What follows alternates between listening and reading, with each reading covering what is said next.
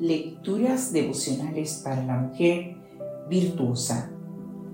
Cortesía del Departamento de Comunicaciones de la Iglesia Adventista del Séptimo Día Gascue en la República Dominicana. En la voz de Noemi Arias. Hoy, domingo 25 de febrero del año 2024 el don de la imperfección. Voltaire dijo, lo perfecto es enemigo de lo bueno. Me encanta tu forma de escribir. Es sencilla y sublime. Me confesó recientemente por mensaje de texto un autor de libros a quien admiro bastante. Sonó como música a mis oídos hasta que añadió, lástima que en aras de tanta perfección tú misma nos impides leerte más a menudo. Lamento que otros libros hayan tenido más influencia sobre mí que tus escritos. Lo malo de las cosas que se dicen por texto y no de viva voz es que no podemos idealizarlas en la memoria recordándolas como nos gustaría que hubieran sido.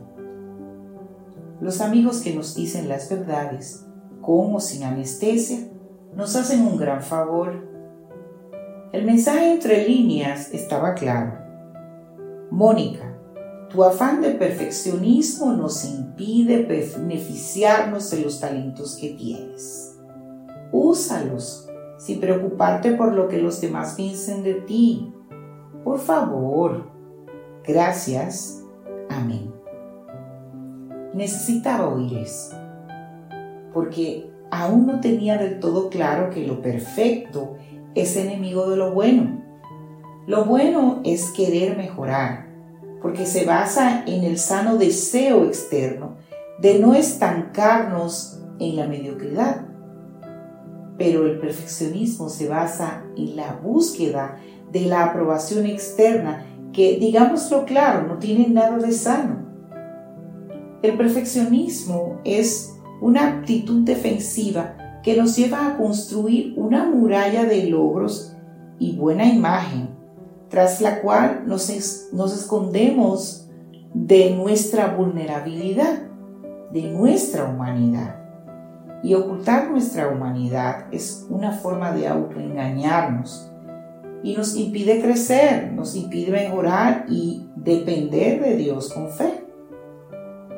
El libro imperfecto que se ha llegado a publicar es mejor que el manuscrito perfecto que nunca te atreviste a entregar.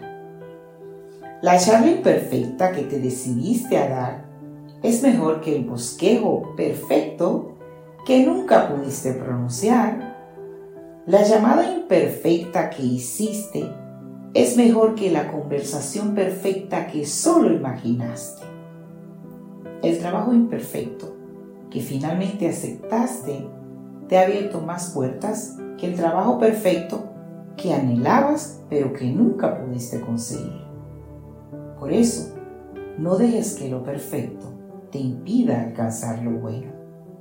Sí, la Biblia nos llama a ser perfectos como nuestro Padre que está en los cielos es perfecto.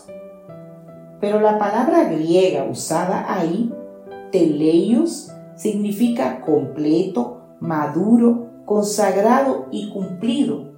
No significa perfecto en el sentido de impecable o sin defectos. La perfección humana no existe. ¿Por qué intentar alcanzar algo imposible? Parece un desperdicio de energía. La madurez, el crecimiento, la consagración, eso sí es otra cosa. En el libro de Filipenses, en el capítulo 1, en el versículo 6, leemos, Dios que comenzó a hacer su buena obra en ustedes, la irá llevando a buen fin hasta el día en que Jesucristo regrese. Que Dios hoy te bendiga, mujer virtuosa.